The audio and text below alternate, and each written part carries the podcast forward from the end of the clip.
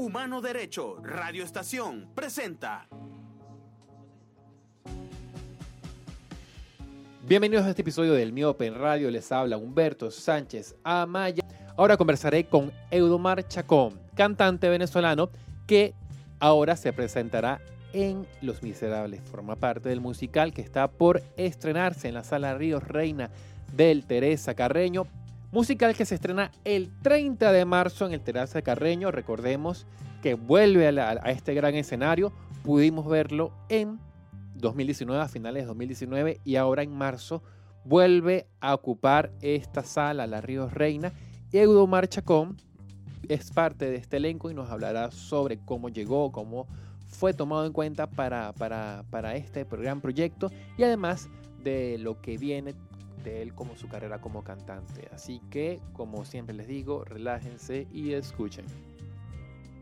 Y aquí en el estudio me encuentro con Eudomar Chacón, cantante, a quien conozco. Primero lo conocí por, por, por, todo lo que tiene que ver con el periodismo, porque estuvo trabajando un buen tiempo con los, con los amigos de Huataca. Así es. Y me informaba de lo que estaba ocurriendo en el acontecer, en todo lo que tenía que ver con las presentaciones y los conciertos. Y ahora viene, viene haciendo unos cuantos conciertos por ahí, pero ahora viene un gran escenario porque va a estar en la sala Ríos Reina como parte del elenco de Los Miserables musical que pudimos ver en 2019, a finales de 2019, y que ahora regresa a la sala Ríos Reina en 2023 como una de las grandes apuestas, una de las grandes producciones para este año. ¿Cómo estás, Eudomar? Bienvenido. ¿Cómo estás, Humberto? Bueno, súper emocionado por acá. Tal como dices, tengo pues más o menos un tiempo construyendo, uh -huh. haciendo carrera artística. Eh, y ahora se me presenta una gran oportunidad que es formar parte de un musical con el que he soñado desde hace muchos años. Eh, que vi en 2019, al igual que, que, que, muchas personas, y que quedé encantado y decía, quisiera algún día poder estar allí. Y bueno, pues este es el momento. Eso te iba a preguntar. Seguramente en 2019 estuviste en, en, una butaca, ¿no? Fuiste, compraste tu entrada, fuiste con tus amigos y después saliste y comentaste. ¿Qué comentaste y qué te visualizabas en aquel momento? Bueno, fue muy particular porque en ese momento yo estaba estudiando en la Escuela de Teatro Musical de Caracas, okay. que pertenece a Class Producciones, uh -huh. la productora que se encarga de traer los miserables a Venezuela. Eh, entonces era ver en un escenario, en un escenario tan importante como la Sala Ríos Reina, plasmado lo que nos decían en clases. Ah, ok, eh, así es que se come esto, así es que se come aquello, así es que, se así es que funciona esto y, otro, y, aquello. Eh, y bueno, algunos de mis compañeros quizás lo vean como algo muy lejano, pero para mí no lo fue. Yo decía, yo voy a estar ahí en algún momento y, y lo que me queda en este tiempo hasta que se me vuelva a dar la oportunidad es prepararme, seguirme formando. Claro. ¿Y cómo se da tu, tu, tu paso? O sea, ¿cómo, ¿cómo llegas tú a formar parte del elenco? Háblame de ese proceso. Sí, bueno, en 2019, al igual que toda Venezuela, yo audicioné como 800 personas audicionamos, uh -huh. era un elenco de 30 personas que tenían que elegir, no quedé, al igual que Media Venezuela, no pasa nada. Eh, pero yo creo que el, el, la carrera del artista es una carrera de resistencia, es una carrera de compromiso y de mucha persistencia también, o sea, insistir, insistir, insistir, insistir, insistir.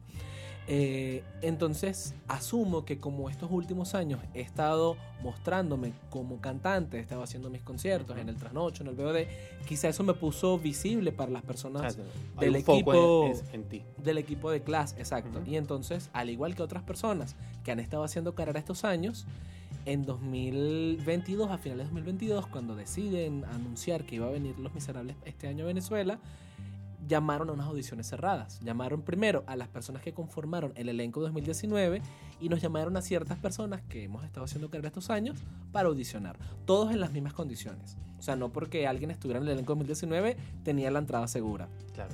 Entonces, eh, básicamente así fue. Nos llamaron, a diferencia de que ya ves que fueron audiciones abiertas, esta vez ellos llamaron a personas puntuales, vivimos nuestro proceso, eso empezó a finales de octubre y en diciembre ya tenían, ya habían elegido el elenco. ¿Cómo fue esa llamada? ¿Quién te llamó? ¿Qué te dijeron? Me llegó primero un mensaje por WhatsApp de Class, un número corporativo de Class, diciéndome queremos que estés en las audiciones. Yo, por supuesto, brinqué de la emoción.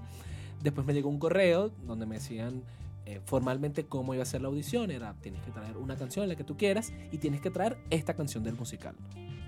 Así fue. Eh, bueno, tuvimos ese primer encuentro. Hicieron una selección. Después tuvimos unos meses de preparación antes de que llegara Mariano Detri, que es el director de Los Miserables. eh, en esos meses de preparación, bueno, lo que nos estaban era formándonos para la audición que íbamos a tener con él, porque al final la última palabra la da él. Eh, y bueno, una vez que llegó Mariano, tuvimos primero una audición eh, privada, o sea, individual, donde nuevamente presentamos una canción la que nosotros quisiéramos, más la canción que nos habían asignado. Él hizo otro corte y después vino una audición grupal, donde él quería ver cómo funcionábamos con el ensamble, porque claro, eh, Los Miserables hay 1500 personajes al mismo tiempo trabajando y va mucho más allá de que seas buen cantante o, no lo seas. Claro que tienes que ser un buen cantante, pero tienes que funcionar con el ensamble. Entonces esa última audición fue la definitiva, entonces ahí él eligió. ¿Y qué canción elegiste tú? ¿Qué canción llevaste? Ah, bueno, mi, mi tema, digamos mi caballito de pelea para, para poder presentarme en las audiciones fue Afuera del Jorobado de Notre Dame. Ok. Y la audición, y el tema que nos, con el que nos pidieron audicionar como tal de Los Miserables, para los hombres fue La Canción del Pueblo, y para las chicas es un tema que se llama Chicas Guapas. Ok. Finalmente llega el momento en el que se eligen los personajes. ¿Cómo, cómo quedas tú ahí? O sea, ¿cómo, cómo fue y, y cómo, qué, qué reto representa eso para ti? Claro. Eh, como te acabo de decir, hay demasiados personajes en Los. Miserables. Entonces, aunque ellos te asignan un personaje principal, tú terminas haciendo muchos más. sí. Mi personaje principal se llama Montparnasse. Montparnasse es un asesino, forma parte de la banda de- del señor Thenardier y ellos intentan robar un par de veces a Jean Valjean, que es el protagonista de Sí. nuestra historia. Pero aparte de ser Montparnasse, también soy preso. a- a- La obra comienza con unos presos pidiendo piedad. Entonces, yo soy uno de esos presos. Soy uno de los estudiantes. Soy eh, un marinero. O sea, bueno, en estos días estaba sacando la cuenta y tengo más o menos 16 cambios de ropa a lo largo de las tres horas de la obra. Entonces, bueno, haces demasiados personajes. Pero bueno, mi, mi personaje principal es Montparnasse. Y es un reto, además, mucho para, o sea, porque, porque no solamente está el trabajo físico, no solamente de ir y hacer los cambios de, de- de vestuario, como acaba de decir, sino de, de- de matices, ¿no? De trabajar la voz. Háblame de cómo, cómo asumes eso. Sí, eh, creo que ese fue quizá uno de los mayores retos para nosotros como venezolanos, porque Venezuela es un país muy musical. Nosotros le damos mucha importancia a la música. Entonces, creo que al principio varios de nosotros no entendíamos que no se trata de que suene bonito, sino que se trata de que el personaje está diciendo un texto acompañado con música. Entonces, el reto era eso, pues si yo soy un marinero, ¿cómo un marinero diría este texto? Entendiendo que lo estoy cantando, pero no es Eudomar el que lo está cantando, es el marinero. Eh, entonces creo que es un trabajo que requiere mucha concentración, entender el contexto en el que estás, porque además los cambios son muy rápidos. O sea, tú puedes pasar en 10 segundos de ser un mendigo que está pidiendo trabajo a ser el capataz de una fábrica. Y hay matices vocales allí, o sea, físicos, pero también vocales. Entonces creo que es un trabajo de mucha concentración. Mariano es un gran, es un gran director. Eh, yo siento que cada ensayo con él para mí es como una máster, una masterclass de dirección, de, trabajo con los actores. Y aprovecho cada cosa que dice. Incluso a veces manda, dice, bueno, váyanse a break, me quedo con Humberto a trabajar tal escena. Yo me quedo a ver cómo él va a dirigir a Humberto para aprender. Eh, entonces creo que él ha sido muy bueno orientándonos en, en el trabajo de entender el contexto de cada escena. Y bueno, cada uno también ha asumido el compromiso de, de estar a la altura de lo que él está pidiendo, pues. Están ensayando ya en la Río Reina, ¿no? Entramos, sí, ya estamos ensayando en la, en la sala Ríos Reina. Eh, este proceso se ha dividido en, digamos que en tres etapas para nosotros como elenco. Durante el mes de enero estuvimos ensayando la parte musical solamente con, con Elisa Vegas y con su equipo de la, de la Sinfónica Sinfónica. Ayacucho. Una vez que llega Mariana empezamos a hacer ensayos escénicos, a montar toda la obra, pero no en la sala. Y esta semana entramos ya en, en la sala Ríos Reina a, a hacer el trabajo de montaje técnico. O sea, es toda esta obra que ya tenemos masticada, que ya entendemos cómo funciona, ahora cómo es con el giratorio, ahora cómo es con las luces, ahora es cómo, cómo es con el cambio de vestuario, con el micrófono, o sea, entender todo es- esta última etapa, ¿no? ¿Por qué consideras, primero como espectador que fuiste en 2019 y ahora como parte del elenco, porque tú consideras que esta obra Los Miserables tiene tanta acogida, tiene, se ha vuelto tan, tan querida y tan, en cierta forma, demandada por el público? Yo creo que Los Miserables es una historia que te transforma. O sea, para mí como espectador representó un antes y un después cuando la vi. Y ahora como parte del equipo representa igual un antes y un después en mi carrera. Creo que donde sea que tú montes esta obra, en cualquier lugar del mundo donde la montes, el público se va a sentir identificado porque es una lucha de la búsqueda de la esperanza, de la redención, de la justicia, que creo que son búsquedas que todos tenemos.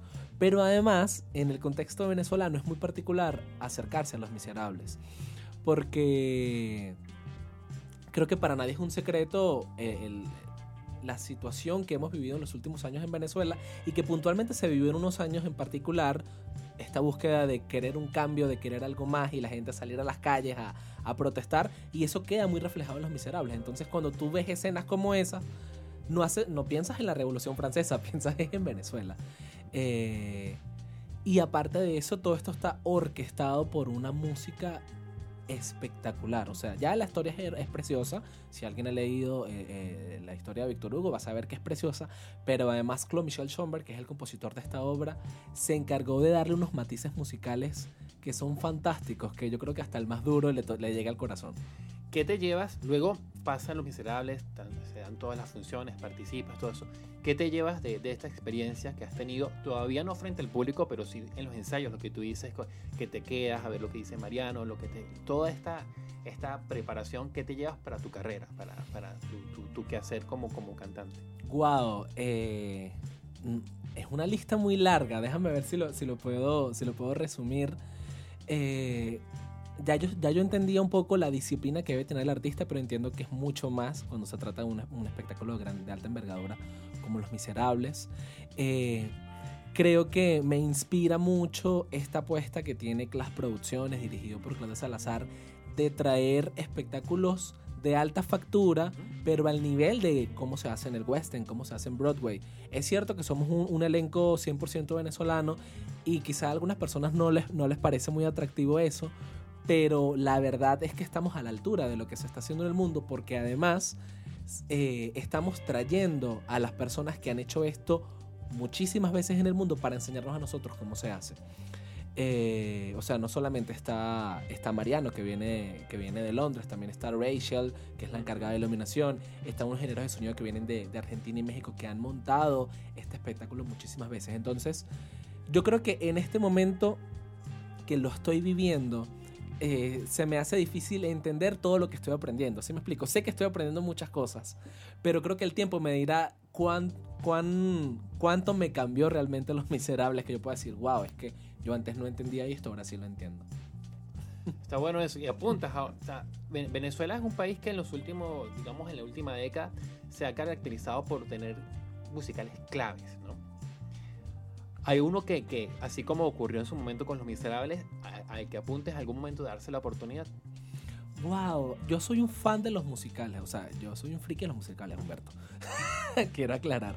Eh, hay muchos que me encantan y, pudiera hacerte una lista enorme, pero sí creo que hay que educar al público, es como, sí, como eh, irle dando cucharadas para que lo entienda, para que podamos crear una industria y así ir avanzando. Entonces yo creo que por lo menos musicales que se deberían montar en Venezuela, que la gente debería ver, El Fantasma de la Ópera debería ser uno de ellos, eh, Rent debería ser uno de ellos. Eh, bueno, Jesús de Superestrella ya se montó, pero ¿por qué no volverlo a ver? Cats, o sea, creo que estos como grandes clásicos son musicales que, a los que el público venezolano debería acercarse, poder digerir y así irnos a otros un, un poco más profundos, Hamilton, etc. Imagino también que esto es una oportunidad para, para hacer relaciones con, con, otros cantantes, ¿no? con otros músicos quizás eh, en la dinámica normal están como en distintas trincheras, ¿no? por géneros, por grupos, y aquí todos se encuentran y surgen quizás nuevos proyectos. Sí, tal cual, somos, somos un grupo muy diverso, pero sumamente diverso, el elenco está conformado por cantantes de ópera, uh -huh. cantantes que han estado en Super Sábado Sensacional, uh -huh. actores que cantan, que no es lo mismo que un cantante, uh -huh. sí. y entre esos actores tenemos actores de teatro musical, actores que solamente han hecho teatro en rajatabla, o sea, el grupo es muy diverso. Eh, y si eres inteligente, yo no estoy diciendo que mis compañeros no lo sean, pero eh, si eres inteligente, aprendes de todos. O sea, aprendes de cómo esta persona, que tal vez no canta tanto como el otro, logra unas cosas con sus personajes que son increíbles y como este, que es un gran cantante, resuelve cosas técnicas que tú dices, oye, esto me, de, de, esto aprendo. O sea, no solamente aprendes de, del director, en este caso, que es Mariano, sino de un grupo tan diverso como es este ensamble. ¿Cómo te imaginas el primer día frente al público? Ay, Dios mío. No lo sé aún, pero Eh, voy a tener que concentrarme mucho para no llorar. Primero porque la obra es muy conmovedora. Y segundo porque para uno como artista es muy importante pisar un escenario como la Sala Ríos Reina. Entonces decir que, que ya se está materializando ese sueño, que, que ya no es solo un sueño, sino que lo estás viviendo, eh, es algo que te puede remover. Y bueno, creo que si la emoción viene, pues la dejaré, dejaré que, que- que suceda. Eh, pero disfrutar, creo que es- esa, es- esa es la clave. Así como he disfrutado cada ensayo, pues disfrutaré esa primera función y la última también. Invita a la gente que nos escucha, Omar, a, a ir a Los Miserables. Sí, por supuesto. Eh, Los Miserables Venezuela, un espectáculo, bueno, el musical más grande de todos los tiempos. Se repite en Venezuela ahorita de este 2023 a partir del 30 de marzo en la sala Ríos Reina. Las entradas las pueden adquirir en Ticketplate o directo en la taquilla del Teatro Teresa Carreño. Si quieren recibir, obtener más información acerca de las entradas, de qué es el evento, por si no lo sabes, puedes seguir nuestras redes sociales, arroba Los Miserables Venezuela o arroba classbzla. Ahí está toda la información, secretos, eh, el, reality, el reality detrás del, del- del show que es el día a día de nosotros. Eh, nosotros no solamente el elenco, sino el equipo de producción, todas las personas que están detrás de esto. Eh, y estoy seguro eh, de que lo, lo van a disfrutar. O sea, es 100% garantizado el disfrute. Y en lo personal, ¿qué viene después en, en tu carrera? Bueno, hay muchos proyectos en puerta. Eh, hay un concierto que tengo planeado hacer en, en el Centro Cultural BOD en abril, después de Los Miserables, calentico. Eh, se vienen algunas propuestas también como productor de eventos, que es una de, las de las áreas a las que me dedico. Cual. Eh, y bueno, quién sabe si de pronto en algún otro musical para este año, que hay como rumores de algo por ahí. Vemos a la derecha donde está Vanessa Figueroa. a ver si se puede decir algo o no puede decir algo. Pero... No. Tus redes, Eudomar. Arroba Eudomar Chacón en todas las redes sociales, muy fácil. Así que bueno, por ahí. Ahí también pueden recibir información de los miserables porque bastante publicado sobre cómo ha sido este proceso. Muchas gracias, Eudomar. Gracias a ti. Y eso fue todo por hoy en el Miopen Radio. Les habló Humberto Sánchez Amaya. Mis redes, arroba Humberto San en Instagram y arroba Humberto Sánchez en Twitter. Este programa fue grabado en los estudios de Humano Derecho Radio Estación el lunes 13 de marzo de 2023. En la dirección de la emisora está Melanio Escobar, en la coordinación Génesis Zambrano y en la coordinación de estudio señor Héctor Meneses. Como siempre les digo, nos vemos en la próxima pendientes.